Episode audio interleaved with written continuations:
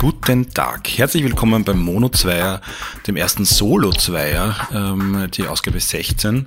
Was heißt Solo Zweier? Das heißt, ich bin äh, ausnahmsweise nicht hier mit Peter, sondern sitze allein in meinem Studio, in meinem Büro.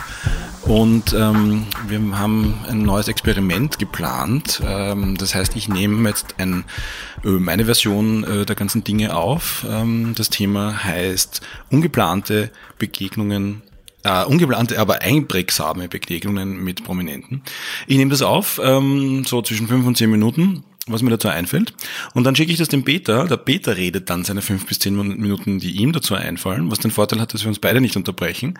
Und geplanterweise setzen wir dann fort noch einmal mit einer Runde Thomas, einer Runde Peter. Und ähm, ja, dann sind wir so wieder zwischen einer halben Stunde und einer Dreiviertelstunde äh, Sendung und äh, dann stellen wir das Ganze wieder online. Also ein Versuch, ähm, uns da ein bisschen mehr Zeit zu nehmen, äh, uns weniger unterbrechen zu lassen, gegenseitig aber auch von unseren eigenen Gedanken. Und ähm, ja, das Thema ungeplante, aber einprägsame Begegnungen mit Prominenten. Ähm, und ich möchte eine Geschichte dazu erzählen, die jetzt schon, naja, als 20 Jahre her ist eigentlich. Und ähm, ich muss ein bisschen ausholen, aber wir haben ja Zeit, Gott sei Dank.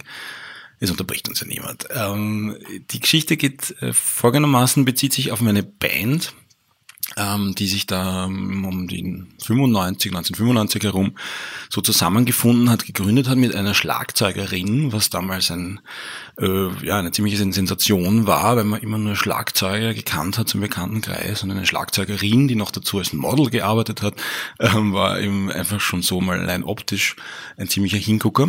Und was doppelt schön war, war, dass sie nicht nur Schlagzeug spielen konnte, sondern auch einen Freund hatte, der Thomas Lang hieß. Der heißt noch immer so, nur sind die nicht mehr zusammen. Aber der Thomas Lang seines Zeichens auch Schlagzeuger war und noch immer ist. Ähm, und äh, der war so in den 90ern gerade dabei, äh, hat sich schon einen Namen gemacht in der österreichischen und, und deutschsprachigen Studio- und Session-Szene ähm, und war gerade dabei, ähm, seine Soloplatte vorzubereiten, seine erste, wo er seine eigenen Kompositionen ähm, aufgenommen hat. Und ähm, ja, wir haben uns da kennengelernt. Ähm, die haben gewohnt in Stockerau im Gartenhaus seiner seines Elternhauses, glaube ich, haben wir unseren Proberaum gehabt, haben das einen sehr schönen Sommer verbracht, wo wir mit unserer Band eigene Nummern geschrieben haben. Aber der Thomas hat uns auch immer wieder äh, in sein Haus, wo er ein, riesigen, ein riesiges Zimmer als Proberaum hergerichtet hat, äh, gerufen und hat erzählt, warte, ich habe hab was, ich hab was ganz was Cooles und hat uns äh, seine neuen Ideen vorgespielt.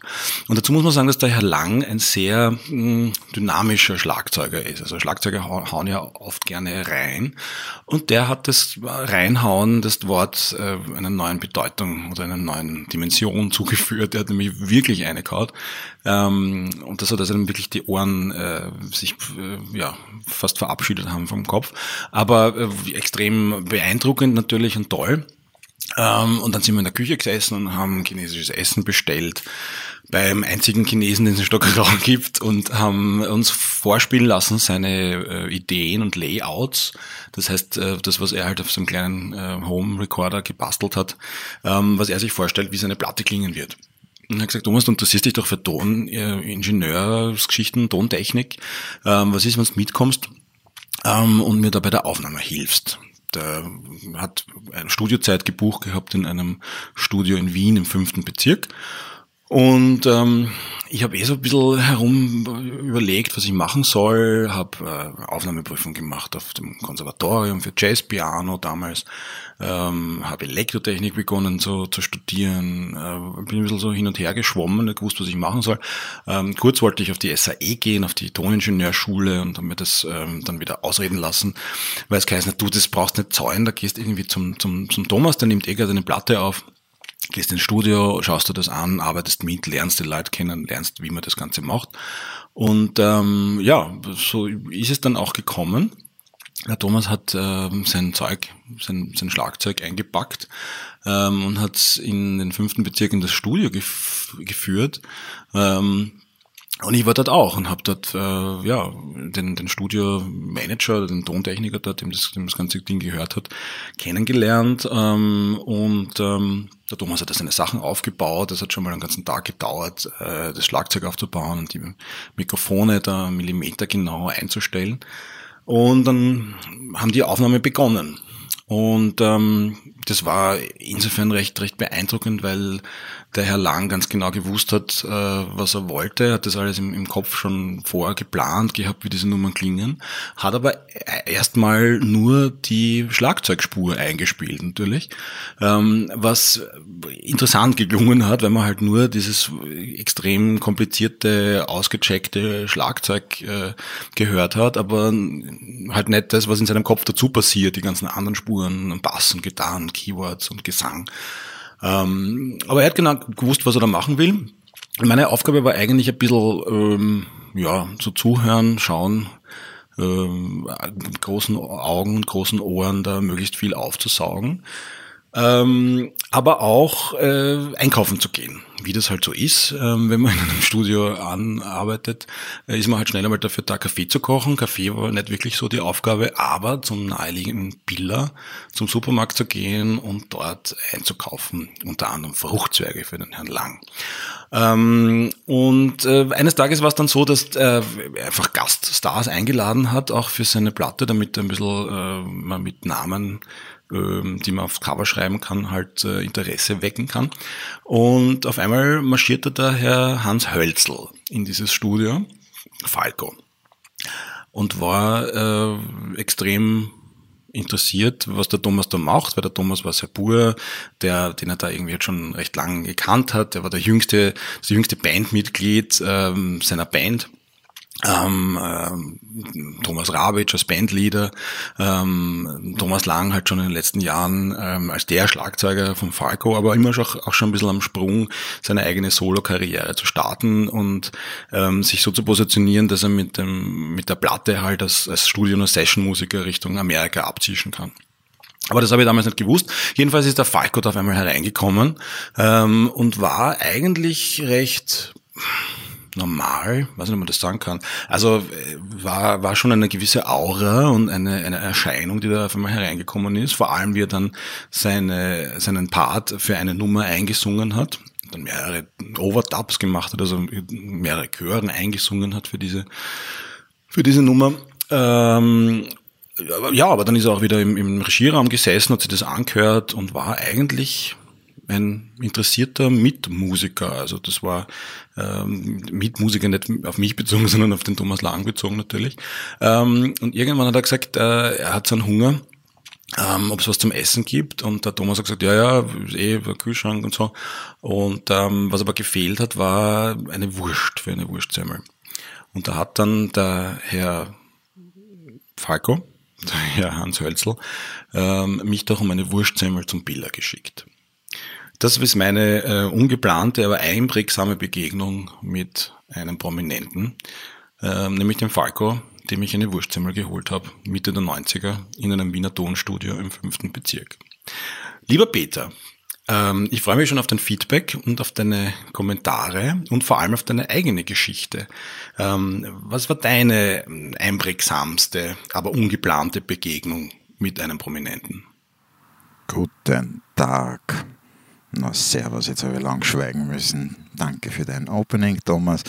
Ich sitze hier ganz woanders als du, weder in einem Studio noch in einem geschlossenen Raum. Das ist die erste Aufzeichnung aus dem Open Air Mono 2 Rama. Ich sitze am Neustädter Kanal, die Sonne scheint. Du stehst mit circa 10.000 Leuten bei einem Promi, wenn ich es richtig interpretiere und nicht einmal alleine, weil du hast deine Person mit, deinen persönlichen Promi. Und äh, vielen Dank für dieses, für dieses Thema. Sehr spannend äh, und sehr schwierig. Ich habe mir das direkt aufschreiben müssen und ich habe sicher falsch aufgeschrieben. Prominente, die ich zufällig treffe und dann irgendwie noch eine nachhaltige Wirkung äh, erzielt werden soll. Pff, ähm, ich ich würde das einfach formulieren, kennst auch, kennst auch einen Promi. Ähm, und da kann ich sagen, ja, tatsächlich, ähm, aber besonders Promi, naja, es waren schon ein paar dabei. Ähm, ich erinnere mich an ein paar, äh, speziell, weil, wie du weißt, beim ORF gearbeitet habe, äh, Zeit lang und da laufen die ziemlich herum und äh, Dichte ist relativ hoch und da kann es schon mal passieren, dass man ähm, im Supermarkt, im ADEC damals äh, zum Beispiel äh, sogar eine Christlona treffen kann, ähm, mit der Christa Kummer praktisch regelmäßig sich um ein Wurstzimmer langgestellt hat die immer sehr entspannt und unkompliziert war und man dann diesen, diesen Promi-Schimmer äh, und Glamour, den manche Leute äh, Menschen andichten, gar nicht wahrnimmt. Also das ist gar nicht so eine große Geschichte. Ich kenne auch den Thomas Rabic äh, aus der einen oder anderen Besprechung, weil der natürlich für ORF auch viel gearbeitet hat. Den Falco leider nicht. Ähm, das, äh, sowas, sowas Mächtiges ist mir nie passiert. Ähm, naja, na, so kann man das eigentlich gar nicht sagen. Also mehr als in freier Wildbahn trifft man sie natürlich dort, wo sie sich alle gerne treffen, diese prominenten Menschen. Was mir aber insgesamt aufgefallen ist, dass die gar nicht nämlich so prominent wirken, wie man sie sich vielleicht erwarten würde. Was ich besonders spannend gefunden habe, war, dass wir sie eigentlich scheinbar mehr prominent machen und dass das einfach ganz normale, interessante Menschen sind, die eine gewisse Ausstrahlung haben. Und äh, wenn ich zuerst sage, die Chris Lohner, die für mich eine Galionsfigur des österreichischen Fernsehens immer schon war, da war ich ganz klar noch. Und das hat mich umso, mehr beeindruckt, dass ich sie als erwachsener Mensch auch noch sehen durfte. Ähm, das war für mich etwas Besonderes, für sie nicht. Also klar, natürlich, kleine Bäder steht um ein Wurstsemmel an, das kann natürlich nichts. Ich glaube, so interessant wird es dann, wenn die Promis sich an dich erinnern können und nicht du dich an die Promis. Ja, bis weiter habe ich es noch nicht geschafft. Also ich erinnere mich bestenfalls an den einen oder anderen, sehr gerne an Paul Lendwey ähm, und der, der äh, ein, ein Sir und muttersprachlich verwandt, ein Sir und beeindruckender Mensch ist. Und spannend an diesen Leuten ist das, was sie getan haben und wie sie es getan haben. Man sieht den Herrn Portisch äh, mal aus der Nähe und stellt fest, das ist klar, dass der bekannt ist und dass der was zu sagen hat, weil das ist ein Mensch mit Persönlichkeit. Äh, Promi ist dem wurscht. Aber es gibt noch ein paar andere, äh, vorwiegend äh, einseitig äh, interessierte Bekanntschaften, einseitig insofern, dass ich das interessant gefunden habe, aber die haben mich halt dann äh, vielleicht für irgendeine Arbeit im Team gebraucht oder so. So zum Beispiel der Robert Dornhelm, ja, der hat damals, das ist schon ziemlich lang her, wann war das? 99 vielleicht, bekannt geworden naja, für mich bekannt geworden damals mit dem Unfisch. Ähm, ich glaube, wir haben am Venice Project gearbeitet, ein Poster gemacht oder irgend sowas in der Richtung. Ich habe aber auch einen aufstrebenden Herrn Gerhard Zeiler kennengelernt und mit ihm gesprochen. Und naja, das ist jetzt nicht so der Promi. Hm, gilt das noch? Das ist jetzt kein Falco-Ersatz. Aber ein spannender Mensch. Äh, ebenso wie der Gerd Weiß, der später dann gefolgt ist, äh, der immer sehr interessiert war, mit dem einfach gar nicht von oben herab oder von unten hinauf zu reden war, sondern immer auf Augenhöhe. Sehr spannend.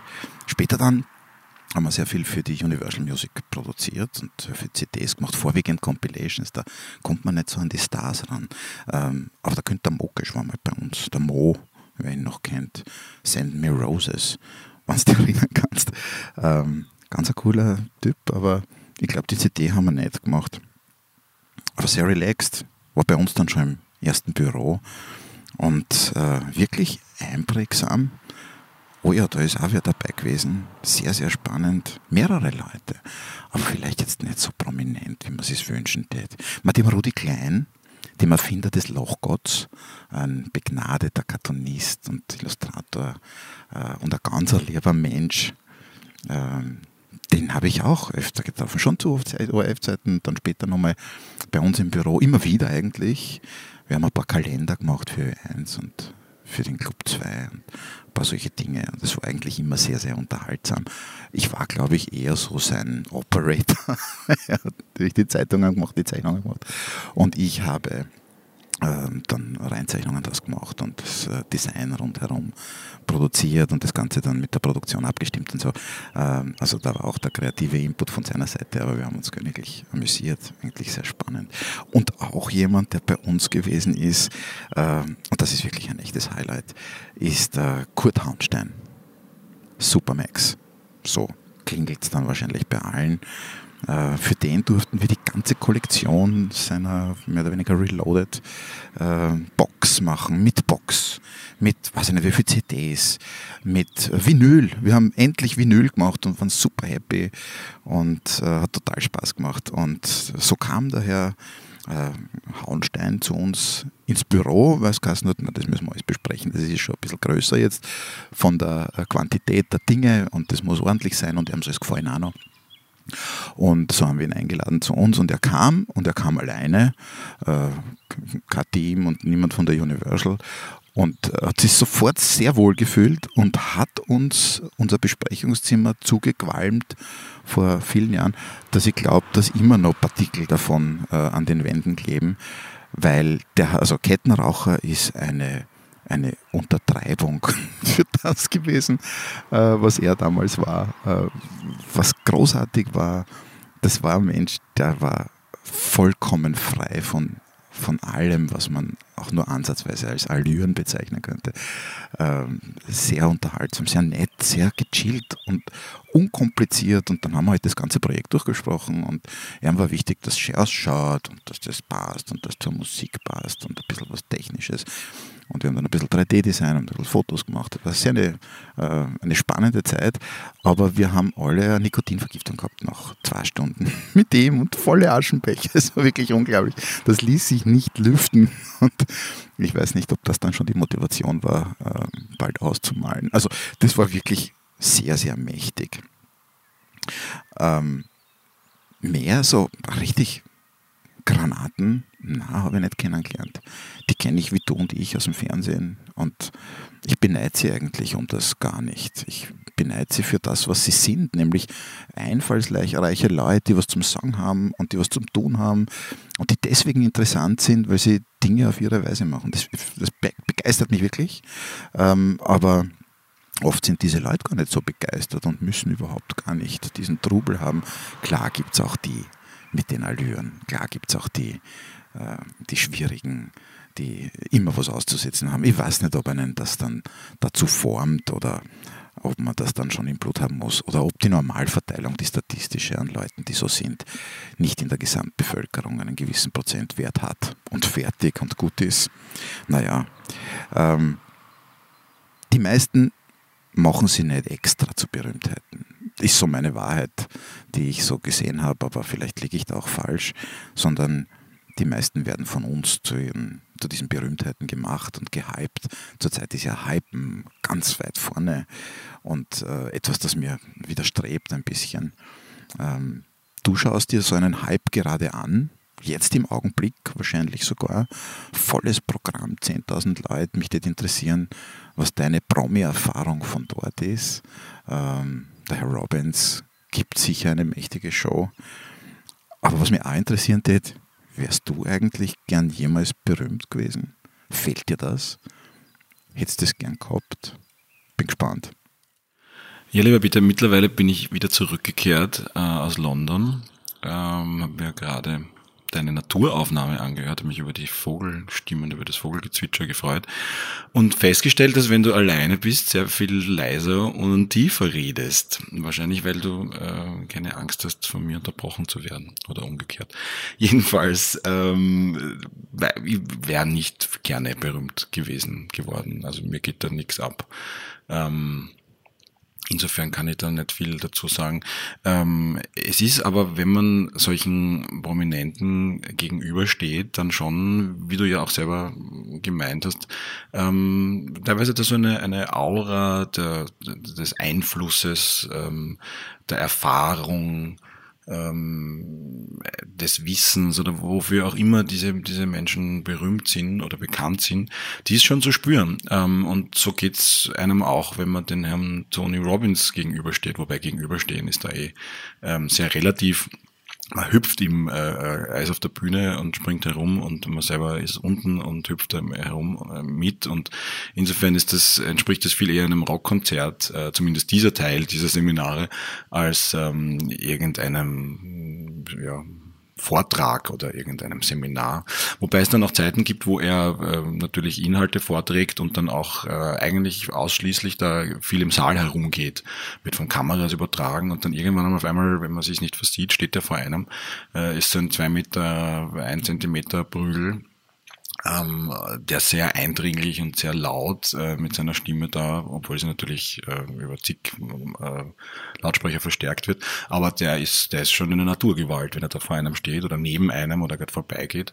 Ähm, also das spürt man schon und das ist halt jemand, der schon sicher zu einem der Top, weiß nicht, 10, 20, 50 einflussreichsten Menschen auf diesem Planeten zählt.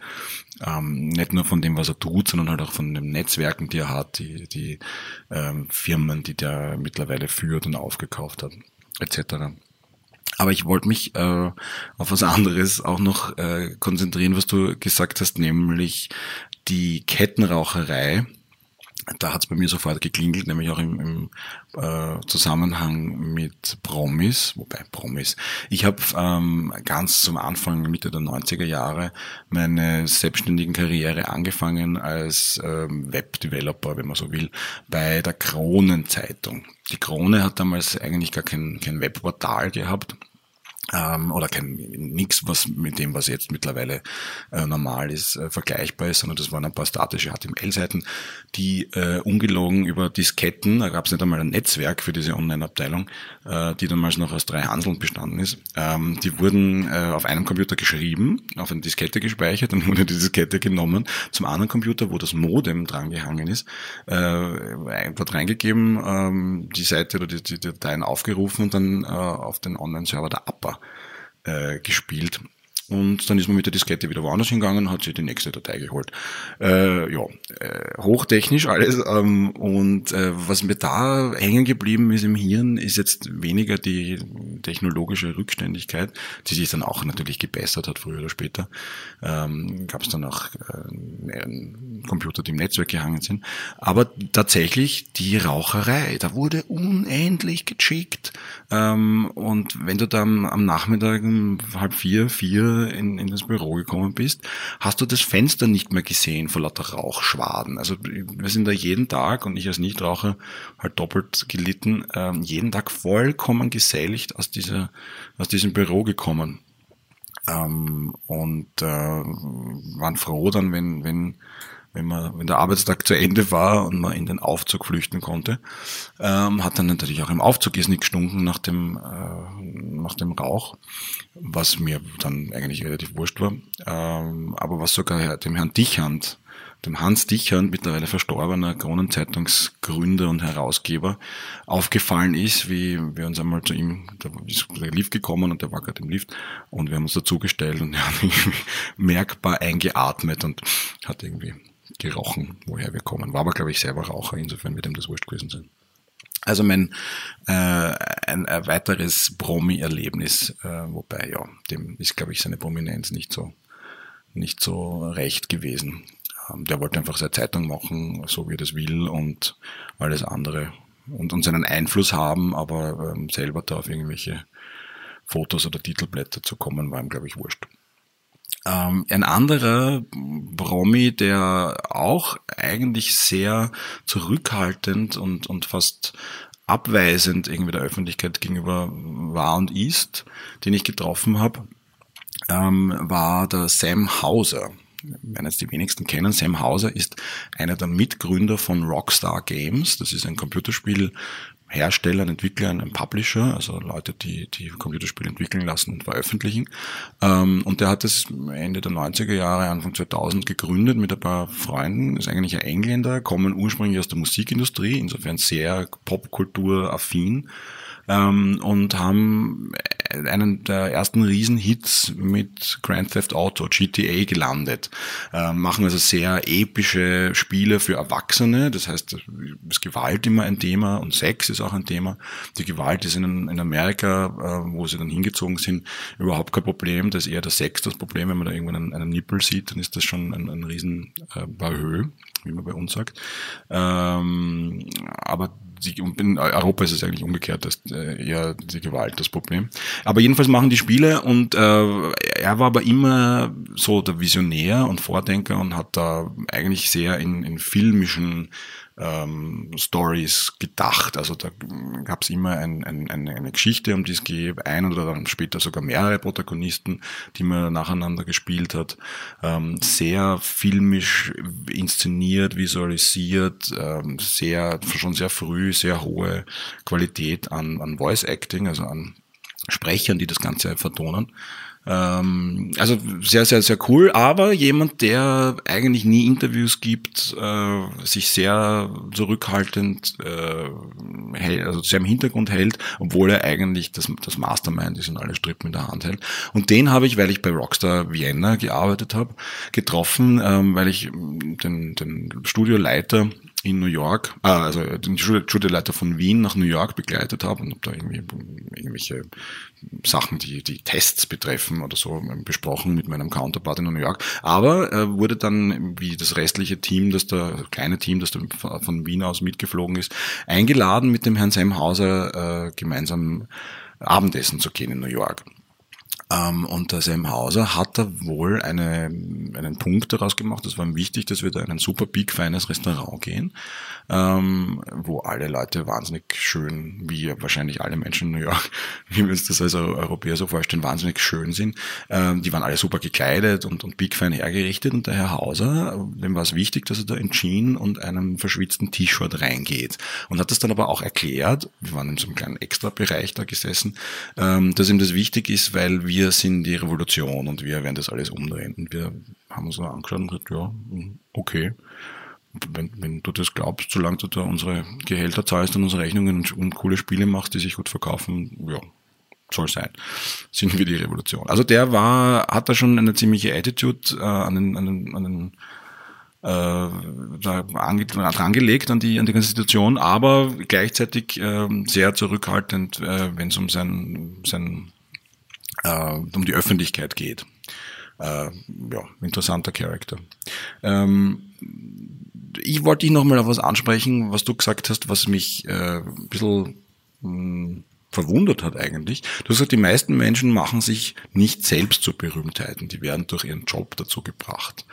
Ähm, ich glaube, das hat sich geändert so in den späten 90er Jahren mit dem Aufkommen von so Reality-TV-Shows wie Big Brother, wo die Leute für nichts anderes bekannt geworden sind, nur dafür, dass sie bekannt geworden sind oder bekannt werden. Also die haben eigentlich nichts geleistet, die haben keinen Beruf, der interessant ist, die haben, äh, waren halt irgendwo mal halb in der Öffentlichkeit und das allein hat gereicht, um sie halt weiter in die Öffentlichkeit zu hieven.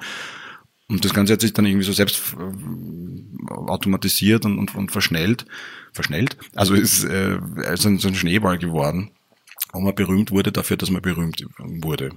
Ähm, und meiner Meinung nach äh, die, die Weiterentwicklung davon sind die ganzen YouTube-Stars, die natürlich ähm, ja, Inhalte produzieren und die aufs Web stellen, aber die sich dann in künstlichen so wie das die Rapper früher gemacht haben, äh, Battles äh, gegenseitig dissen und ähm, Videos von, ja, wie sie sich äh, eine Wurstsemmel kaufen. Wir kommen wieder auf die Wurstsemmel zurück, ob das beim Falco ist oder bei dir beim, beim ADEC in, im ORF. Ähm, wie sie sich filmen, wo sie sich halt eine Wurstsemmel kaufen und dabei ablästern über Gott und die Welt oder halt ihre Lieblingshater ja, oder YouTube-Feinde. Ähm, also die inszenieren sich schon ganz klar selber und da geht's nur um die Inszenierung und ähm, die sind für nichts anderes als diese Inszenierung berühmt. Ähm, und die Frage ist, wie das weitergeht und wie lange wir das noch so ähm, ja, wie lange das funktioniert, dieses Modell, weil also ich sehe gerade die, die, die Jugendlichen, unsere Kinder sind extrem äh, anfällig drauf, dass sie sich solche Sachen anschauen. Die Frage ist, ist das was anderes als halt irgendwelche Soap Operas aus den 80ern, 90ern, ähm, die sich halt einfach jetzt äh, auf, auf echte Menschen, die sich selber, ihren eigenen Charakter, Charakter spielen, hat sie das verlagert? Ähm, oder ist das was anderes und wird das aussterben oder ersetzt werden durch irgendwas anderes? Was glaubst du? Na, da schau her. Das war jetzt aber eine weite Reise. Tiefere Stimme, meinst Klingt das irgendwie sehr sonor? Ich streng mich eigentlich nicht besonders an, aber vielleicht habe ich so einen Stress, wenn du neben mir sitzt und dann fange ich zum Kieksen an und, und äh, werde laut und schimpansenmäßig halt. Das war eine weite Reise. Raucher äh, haben wir gehabt und zwar sehr viel, das dürfte irgendwie zum Prominentsein dazugehören und Wurstsemmeln, das gehört scheinbar dann auch dazu. Ähm, zu deiner Frage, ähm, prominent, um prominent zu sein. It Girls, fällt mir dazu ein, die gibt es schon seit Ewigkeiten. Also die aktuellsten sind wahrscheinlich die Kim Kardashian, Paris Hilton. Ich glaube, Twiggy war eine solche. Ähm, nur einfach um berühmt zu sein, berühmt werden. Äh, das wird uns auch bleiben, glaube ich. Und ich glaube nicht, dass das eine neue Erscheinung ist. Wir, hm, ich weiß nicht, äh, haben zwar jetzt sicher eine Promi-Inflation, äh, die erkennt man am besten bei diesen komischen Sendungen, wo irgendwelche Dinge zusammengeschnitten werden und dann so B, C und D-Promis, mittlerweile gibt es Z-Promis, habe ich vor kurzem gelesen, zu allem ihren Senf geben. Das sind Leute, die kann ich da jetzt gar nicht aufzählen, weil sie so uninteressant sind. Und diese Sendungen, ich weiß nicht, funktioniert das? Ach, gute Frage.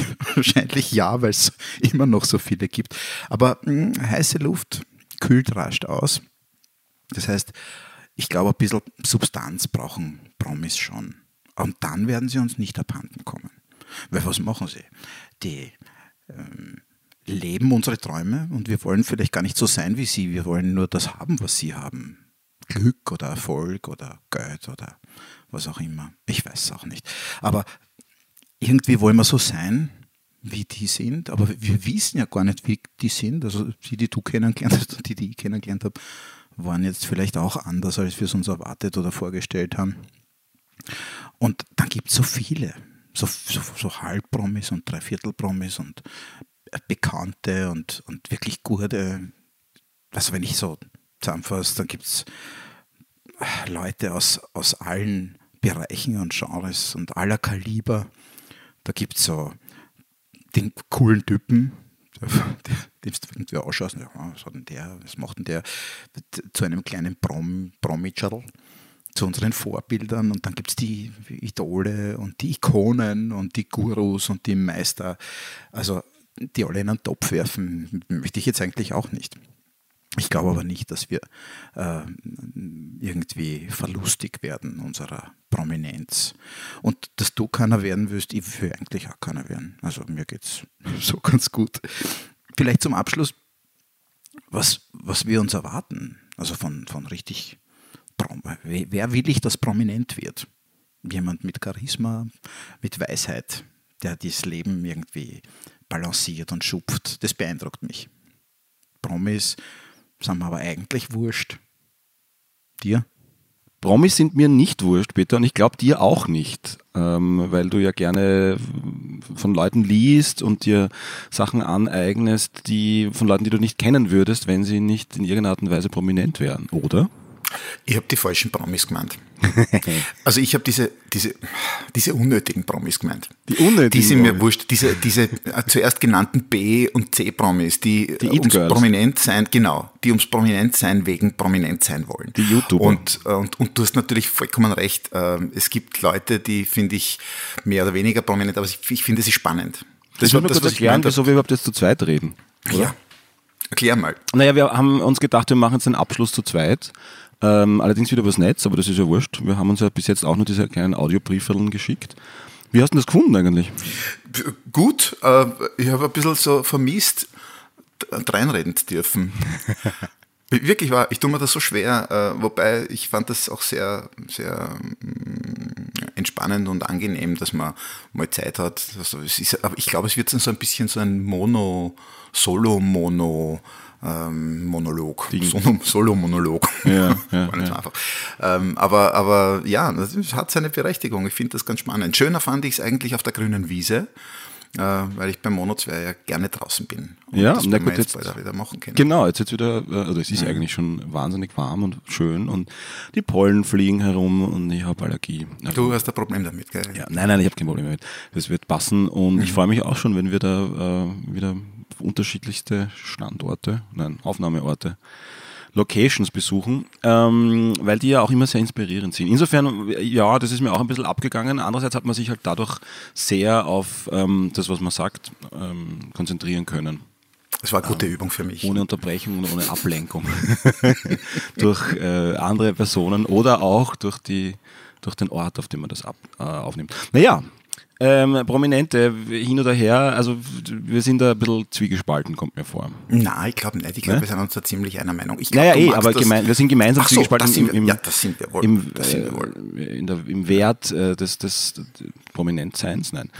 Ja. Ähm, aber es ist Qualität. für uns beide, in der Qualität, ja. aber es ist für uns beide nicht wirklich erstrebenswert, persönlich. Hm, nicht unbedingt. Man fühlt sich schnell mal gebauchpinselt, aber ich glaube, das ist, äh, das geht an jedem so und ich glaube, es reicht eigentlich vielen, vielen Leuten, äh, dass sie nicht prominent werden, aber ihre Promis um sich haben mhm. und dann äh, sich ein bisschen drin suhlen können, ein bisschen sich drüber aufregen können, sich freuen, wenn die eh die gleichen Probleme haben wie man selbst, sich freuen, wenn sie sich scheiden lassen oder Geldprobleme haben.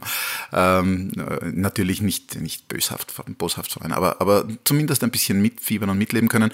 Also und eigentlich schade, dass wir keinen Kaiser mehr haben, oder? Weil die Kaiserfamilie war, war die, die, erste Soap-Opera in, in ja. Österreich-Ungarn. Und ist es noch in England zum Beispiel? In das England ist sowieso. Super Theater, ja. aber auch, auch äh, viele andere Königshäuser, die noch existieren, sind da äh, höchst willkommen. Ich glaube, Brot und Spiele, das ist das, was wir brauchen. Und es sind halt nicht alle Spieler mhm. auf dem Feld. Und die Promis sind das. Die gehen da für uns raus und exhibitionieren sich.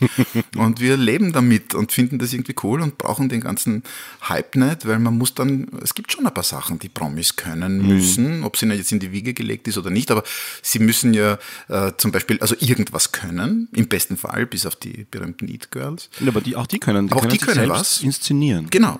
aber sie, sie müssen auch cool sein wenn 1000 Leute oder 100.000 oder eine Million zuschauen, dann muss man entspannt bleiben und das ist nicht jedermanns Sache. Mhm. Und sie müssen konzentriert sein. Und die viele, also die Guten, die, die ich mag, die ich schätze, die haben echt was drauf.